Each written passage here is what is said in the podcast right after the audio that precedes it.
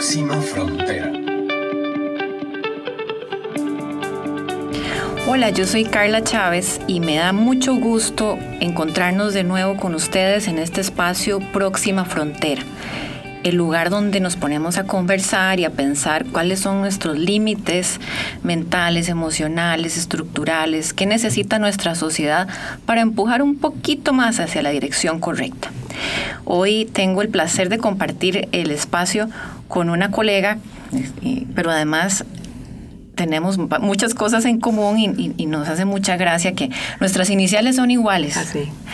Nos llamamos Carla Vanessa las dos y los apellidos tienen las mismas iniciales, eh, estudiamos comunicación y nos gustan varias cosas en común, así es que fue una suerte encontrar a Carla Córdoba en el camino hace unos meses y empezar a conocer su trabajo y por supuesto, tenía que invitar la próxima frontera porque esta Carla está empujando las cosas hacia direcciones incluso fuera de nuestro país.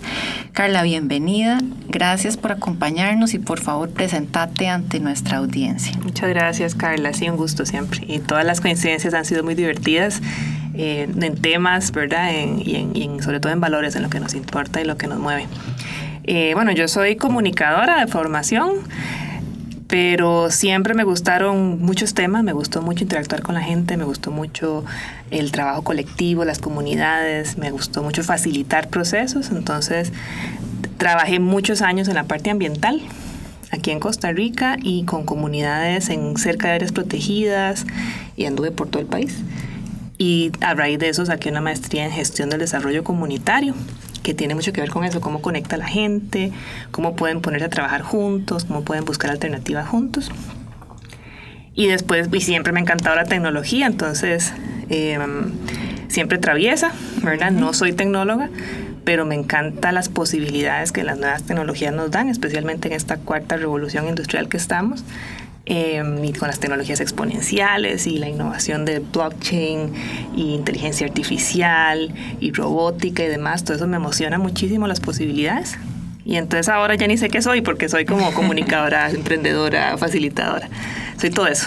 Muy bien, y ya, aunque sos costarricense, no vivís en Costa Rica a tiempo completo, estás viviendo eh, más en Brasil. Sí, me enamoré de un brasileño y entonces andamos ahí entre Costa Rica y Brasil. me llevó y me lo traje y ahí vamos. Nos llevamos y nos traemos. Muy bien. Carla, eh, tu tema tiene mucho que ver con, comunidades, con cómo articular a la gente, cómo, cómo ir en contra del centralismo, de, estas estructuras verticales que nos han caracterizado en nuestro desarrollo. ¿Cómo, se vive el mundo desde las comunidades? ¿Cuál es la mirada que tenemos que, los anteojos que nos tenemos que poner para entender una estructura distinta a la tradicional desde la comunidad? Yo creo que lo primero es pensar que las organizaciones, las instituciones, incluso los gobiernos como los conocemos hoy, están obsoletos. ¿verdad? Funcionan a poquitos, les ponemos parches para tratar de que funcione mejorcito, pero no, no fueron diseñados para la época en que vivimos hoy. Fueron diseñados para, no sé, las organizaciones y las empresas para la primera revolución industrial, ¿verdad? Con fábricas donde tenías a todo el mundo en un solo lugar, donde se ocupaba que la gente no fuera como muy creativa, sino nada más repetir cosas que tenían que hacer una y otra vez con el poder centralizado en alguien que decidía si se hace esto, si no, eso no se hace, em, sin mucho poder de decisión, sin necesidad de que la gente fuera, bueno, eso, que no tomara decisiones, que no fueran muy creativas y que no hubiera mucha iniciativa. ¿Verdad? Pero, y además gente muy desconectada. Pero hoy vivimos en un contexto completamente diferente, ¿verdad? Vivimos en un contexto donde tenemos, por ejemplo, el Internet, que nos conecta con el mundo, que nos conecta con las personas uno a uno y en redes, y las posibilidades son increíbles, ¿verdad? Entonces ya esas estructuras centralizadas, cuadradas, eh, aquella típica jerarquía de la pirámide que todos aprendimos en la universidad y de los, y de los ¿cómo se llaman estos? Em, esas estructuras organizacionales. Los, organigramas. los organigramas, se me olvidó por dicho. Los organigramas, etcétera. Es todo, el que está bajito no hace nada y el que está arriba decide todo. Eso ya está. Funciona, ah, como casi que no funciona y genera mucha inequidad. Genera mucha em, diferencia entre los que están en la parte baja de la pirámide y los que están arriba. Genera eh, dolor genera Frustración. frustraciones, genera enfermedades físicas de la forma en que trabajamos de estrés. La mayor parte de las enfermedades crónicas que tenemos hoy en la vida son provocadas por cómo trabajamos. Bueno, y ahí te tengo que interrumpir porque les voy a contar algo que tal vez a ustedes les resulte tan curioso como a mí. ¿Cómo se llama la empresa de Carla y su esposo?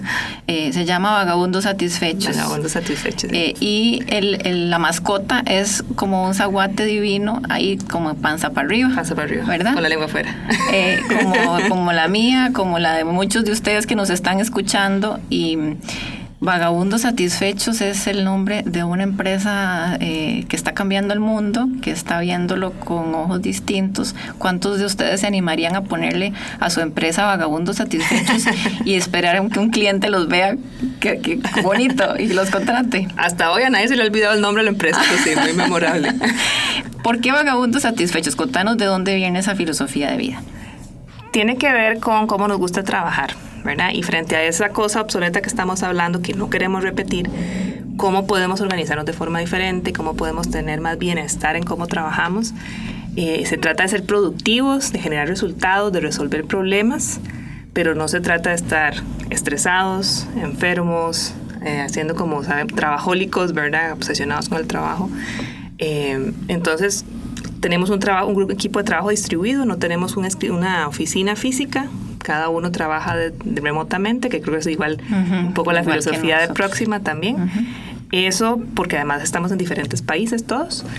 Entonces la idea de cada quien trabaja donde se siente mejor, podemos viajar a donde estamos felices, en lugares bonitos, con- encontrarnos con gente interesante como, como nos encontramos vos y yo, ¿verdad? Eh, y hacer cosas que nos apasionan y nos mueven. Entonces, esa es la filosofía y nos ha funcionado muy bien hasta ahora y tiene que ver con también cómo escogemos qué proyectos y qué ideas queremos sacar adelante. Tienen que estar siempre alineadas con nuestros valores, lo que nos importa. Y si no queremos bienestar para nosotros, para el planeta, queremos regenerar este planeta maravilloso que tenemos, eh, así es también como decidimos qué proyecto llevamos adelante y cuánta energía les des- dedicamos y nos encanta trabajar en red. Entonces los vagabundos satisfechos andamos buscando siempre otros vagabundos satisfechos que se quieran unir y así poder ampliar el impacto de lo que hacemos. Eso significa que tenemos que cambiar nuestra definición de trabajo y Sí. nuestra definición de éxito. También. Eh, porque ya lo vimos tradicionalmente, el que más trabaja, el que se va de último de la oficina, ¿verdad? El que apaga las luces, es el que recibe más elogios, el que es más trabajador, el que posiblemente tenga posibilidad de ascender, y no quien eh, es muy productivo y termina a tiempo o encuentra otras formas colaborativas de trabajar. Entonces, ¿cómo podríamos definir el trabajo como actividad, como como fuente de ingreso también, pero sobre todo como fuente de satisfacción personal y de gestión de cambio. Y el trabajo, y tenés toda la razón, y el trabajo como lo entendemos hoy nos hace competir, ¿verdad? Eh, y no solo el trabajo, es toda la estructura con la que vivimos, la forma en que entendemos qué es la riqueza. ¿verdad? La forma en que entendemos cómo funciona el dinero, la forma en que entendemos qué es valioso y qué no es valioso, nos hace ser. La gente a veces dice es que el ser humano es súper competitivo y nos matamos unos a otros. No, yo pienso que no. La naturaleza del ser humano, y usted lo puede ver cuando pasa un- una emergencia, cuando pasa un desastre, ¿qué es lo primero que la gente hace? Solidaridad. Solidarizarse, colaborar, unirse, trabajar juntos. Esa es nuestra verdadera naturaleza. Nuestra esencia. Nuestra esencia. Pero este sistema en el que trabajamos, este sistema obsoleto, cuadrado, eh, dirigido por organizaciones centralizadas, con un dinero que se crea de forma centralizada también por poquitas instituciones en el mundo, eh, con ciertos valores, con ciertas reglas, nos hace ser competitivos, nos hace ser, eh, ¿cómo se dice cuando usted quiere acumular? Acumuladores. Ujú, Ambiciosos. Am- gracias, ambiciosos, esa era la palabra que estaba buscando. Ambiciosos, ambiciosos mal, ¿verdad? Ambiciosos por tener yo, Sí. no ambiciosos por lo colectivo. Este, y nos hace creer que esa es nuestra naturaleza. Si cambiamos el sistema y cambiamos por algo no tan centralizado, sino más bien más distribuido, si cambiamos por un tipo de dinero diferente, si cambiamos por una forma diferente de entender la riqueza, más multifactores, no solo acumular dinero, sino tener salud, tener un ambiente sano, tener una economía circular como la que ustedes promueven con, con sus proyectos, tener gente más feliz, tener gente cumpliendo sus objetivos. Eso es riqueza. Hablemos de dinero, Carla, entonces, porque eh, todos lo necesitamos.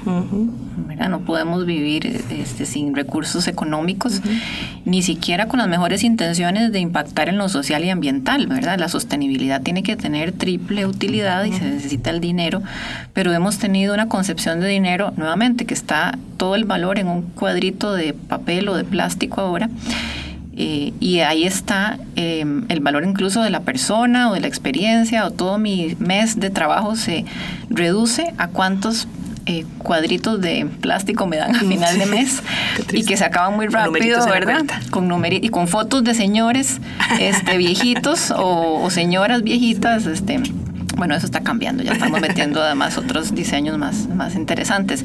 Pero ¿cómo es el dinero de la perspectiva de, de, estos vagabundos satisfechos y de la empresa que ustedes, o, del, del, programa, del proyecto Cambiatus, que además ya de por sí en su nombre nos habla de cambio? ¿Cómo entendemos el dinero, el valor, verdad? Hay que ir haciendo como esa diferencia. Valor y precio y dinero. Bueno, es que el dinero tiene, el dinero como lo conocemos tiene muchas funciones y usualmente lo definimos así, decimos, ¿qué es dinero? Ah, algo que me sirve para intercambiar cosas, algo que me sirve para comprar, algo que me sirve para guardar valor. Esas son sus funciones, eso es lo que el dinero hace por nosotros. Pero ¿qué es? ¿Cómo definimos el dinero? Es súper importante. Hoy el dinero a nivel internacional en el sistema financiero que conocemos es definido como deuda, como crédito. ¿Verdad? Y la deuda que implica, implica que alguien tiene que estar endeudado, ¿verdad? Para que ese dinero exista. Alguien, todos nosotros, las empresas, la gente, los, eh, los gobiernos, las instituciones, todo el mundo tiene que estar endeudado para que pueda existir más dinero, para que el sistema siga funcionando. Alguien tiene que estar hasta el cuello para que, para que yo tenga el dinero que tengo hoy en mis manos.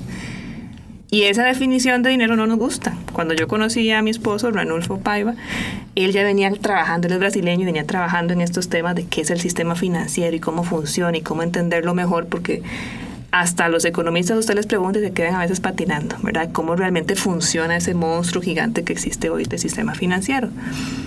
Y no solo estaba estudiando eso, sino cuáles alternativas tenemos y qué otros tipos de dinero se pueden crear. Y por tipos de dinero nos referimos a dinero creado de forma diferente. Entonces, para ustedes crear algo, tienen que saber qué es. Y la definición es qué es dinero para nosotros. Y es basado en no solo en nuestro trabajo, sino en el trabajo de investigadores como Bernard Lietaer, que fue un investigador europeo muy... Él estuvo incluso involucrado en la creación de los euros, del sistema euro. Y lo que llegamos a la, al análisis de la, de la definición de él, y un poquito adaptado aquí a lo latino, decimos, el dinero es un acuerdo entre un grupo de personas, una comunidad, como estamos hablando todo el rato, entre la gente. Si no lo aceptamos, no tiene valor. Es un papelillo, es un numerillo. Tenemos que estar de acuerdo en que aquello es importante para que sirva de algo. Es un acuerdo entre un grupo de personas que deciden aceptar algo, lo que sea, por lo menos para intercambiar. Y de ahí las posibilidades son gigantes. Si el dinero es un acuerdo, aquí nosotros nos podemos poner de acuerdo en que vamos a usar, no sé, los micrófonos para intercambiar entre nosotros.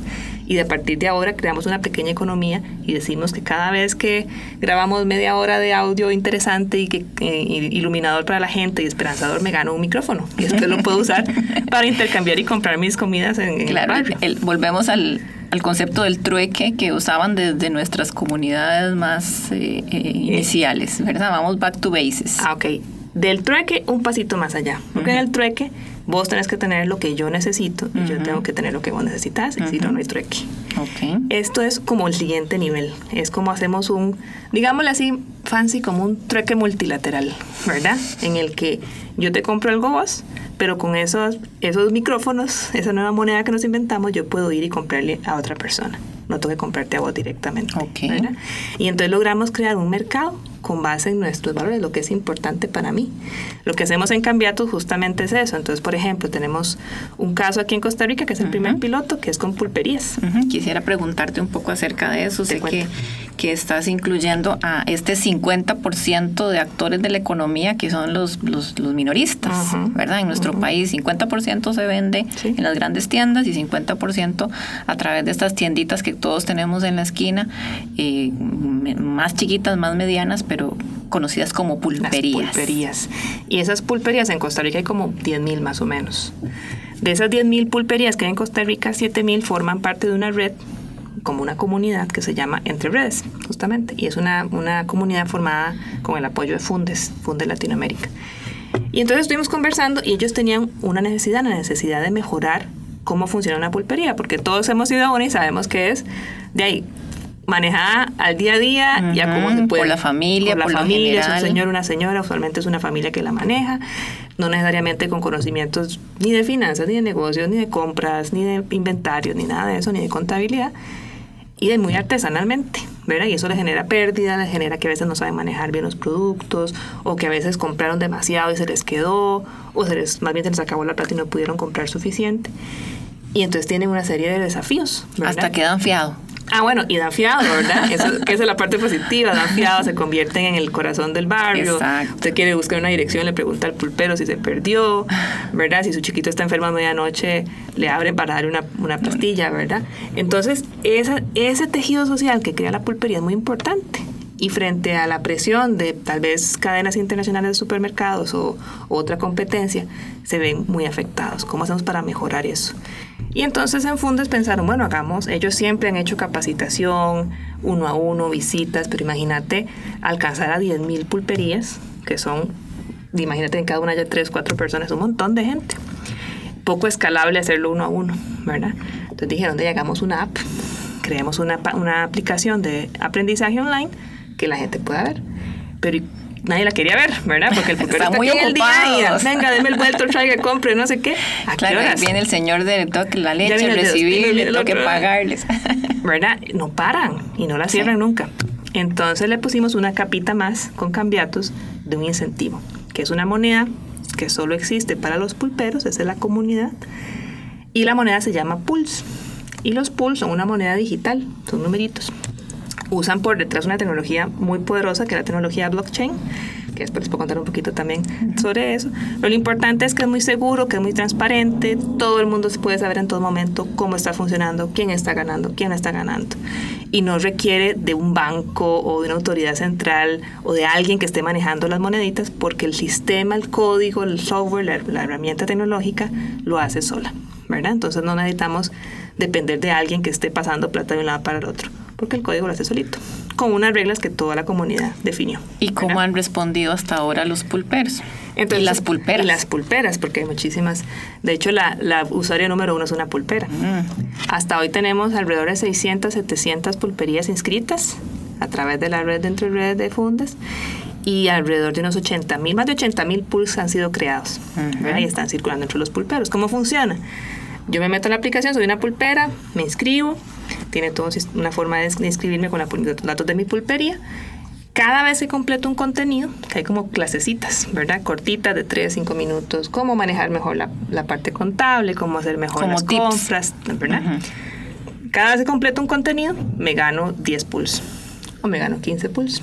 Y esos pulls que van quedando en mi cuenta, después puedo ir a la tienda que queda en la misma aplicación y puedo intercambiarlos por productos. En una primera etapa son productos que Fundes ofrece para que los pulperos empiecen a familiarizarse con la herramienta, pero la idea es que poquito a poco puedan intercambiar entre ellos. Entonces, vo- vos tenés tu pulpería y te sobró arroz y a mí me hace falta, no normalmente no lo podríamos intercambiar porque tendría que pagártelo con colones y estoy corta de cash, que es uno de los, uno de los grandes desafíos, te los pago en pulse, ¿verdad? Y después con eso yo puedo ir, ese arroz lo puedo vender en mi pulpería y tengo colones, ¿verdad? Y vos puedes con tus pulp comprar otra cosa y venderla en tu pulpería, ¿verdad? Y empieza a circular y a conectar y a trabajar juntos de una forma que nunca lo han hecho antes. Lindísimo el, el caso. ¿Qué otras comunidades, así como los pulperos, eh, con las que ustedes han trabajado, podemos compartir como ejemplos? Sí, hay otra, ahorita tenemos otra empezando en Brasil, en Río de Janeiro, se llama Muda. Y Muda a nosotros nos suena, de- no, nos, no nos dice mucho, pero lo que significa en Brasil es también cambio, mudar, cambiar.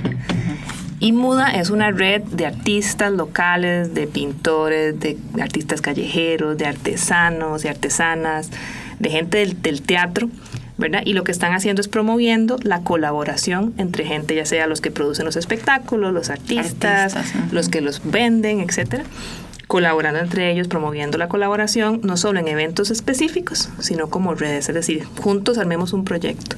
Y los MUDAs sirven como un incentivo para eso. Estamos empezando a probarlos, los hicimos en el primer evento ahora el mes pasado y tenían una feria y entonces la gente podía eh, ganar mudas. Ellos definieron cómo la gente podía ganar mudas haciendo ciertas acciones en la, en la feria y después las podían intercambiar en ciertos otros puestos por productos o por servicios de la misma comunidad. Entonces permite conectar a la gente, permite incentivar a la gente con un objetivo común. Si todo el mundo quiere lograr, no sé, queremos eh, conservar un río, podemos todo el mundo motivarnos a conservar el río definiendo qué acciones queremos premiar y cuánto premio se le genera a esas monedas y cómo esas monedas pueden ser usadas en la comunidad. Entonces es muy bonito para incentivar, para, para promover a la gente a un objetivo común este, y para, para alcanzar todos lo que necesitamos. Estamos hablando de cómo usar la tecnología que a veces nos genera más bien mucha frustración, expectativa, cuando se habla de que la inteligencia artificial va a sustituir muchos empleos y que la gente se va a quedar fuera del mercado. Más bien acá vemos un caso como la tecnología y las criptomonedas y el blockchain y todos estos conceptos que muchas veces para nosotros son lejanos y todavía poco comprensibles, se pueden poner al servicio de lo más básico, de las necesidades del ser humano. Claro, y de la colabora y cómo está basado en la colaboración. De hecho, esto que te estoy describiendo, esto de los pulperos o el de muda, en la desde la perspectiva técnica se llaman comunidades autónomas descentralizadas. Son comunidades de individuos que tienen un objetivo común y que se conectan a través de sistemas digitales, de Internet y un sistema que tiene algo que se llama contratos inteligentes por detrás, que lo que permite es acuerdos entre nosotros que se ejecutan fácilmente porque tenemos un código de computadora que nos ayuda. No necesitamos un intermediario, alguien que haga las cosas por nosotros, lo hacemos directamente. Entonces, acá en Próxima Frontera eh, conversamos siempre que el próximo paso es alinearnos, es articularnos, es dejar la competencia y buscar la colaboración. Este trabajo que ustedes hacen, Carla, es el ejemplo perfecto de que utilizando lo mejor de la tecnología, lo mejor del talento, no importa en qué país esté, eh, se pueden crear soluciones diferentes a problemas que son creados a partir de un sistema de economía lineal, de jerarquías, de centralización, de, asimetrías también entre diferentes actores sociales y cómo ahora todos eh, buscamos el bien común. Yo, yo pienso cuando hablas de moda y de los artistas, pues yo como artista quiero que me compren a mí siempre más o que vayan más a mi espectáculo. Eh, es porque estamos instalados en un mundo de competencia. ¿Cómo hacemos? Cómo, ¿Cuál podría ser la frontera que nos toca empujar la próxima frontera para lograr convertirnos de una sociedad de competencia a una sociedad de colaboración.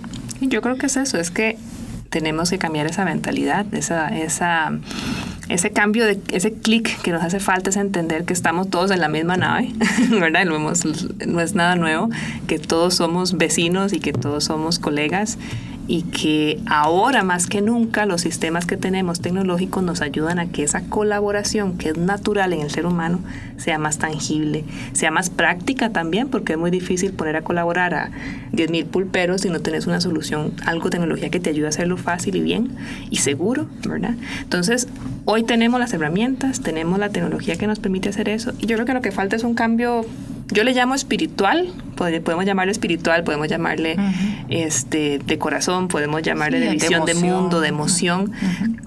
Es experimentar esa conexión con otras personas. Y cuando la gente lo empieza a hacer, eso destraba inmediatamente las posibilidades. Cada vez que yo me siento con alguien y les cuento las ideas, lo que es posible con cambiatos, por ejemplo, es como magia, ¿verdad? Es vaciloncísimo como de repente usted le cuenta a alguien y de repente empieza, ay sí, y podríamos hacer lo otro, y podríamos hacer no sé qué, y le ponemos, y entonces colaboramos y hacemos tal objetivo, y inmediatamente se desata la, creatividad, colectiva, que es exactamente lo que necesitamos para resolver más rápidamente los retos como sociedad. Carla, muchas gracias. ¿Cuál es la próxima frontera de estos vagabundos satisfechos, del cual me considero parte de eso? Yo soy de la comunidad de vagabundos satisfechos. por supuesto, por supuesto.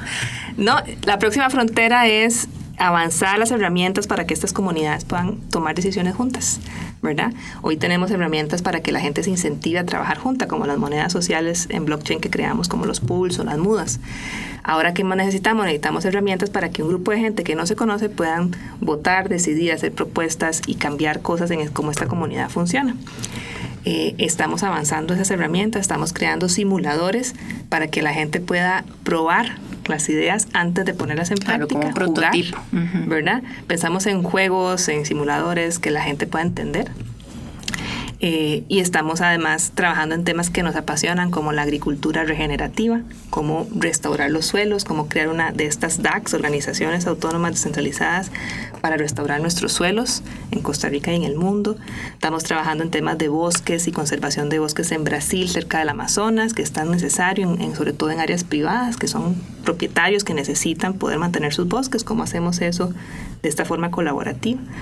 Entonces estamos empujando esas... Sin fronteras, sin, límites, sin em, eh, un horario. Sí, sí. Solo con... Sin ataduras, sin ataduras. Exactamente, sin ataduras, con el deseo de hacer un cambio. Gracias Carla por acompañarnos, un placer eh, tenerte por acá, aprovechando que estás de visita en Costa Rica y si ustedes quieren saber más de Cambiatos y se quieren unir al clan de los vagabundos satisfechos que trabajamos mucho pero con mucha eh, alegría, también pueden seguirnos en redes sociales y, y saber más. Muchas gracias por la invitación además, fue muy divertido. Gracias a todos y que tengan un súper buen día. Próxima frontera.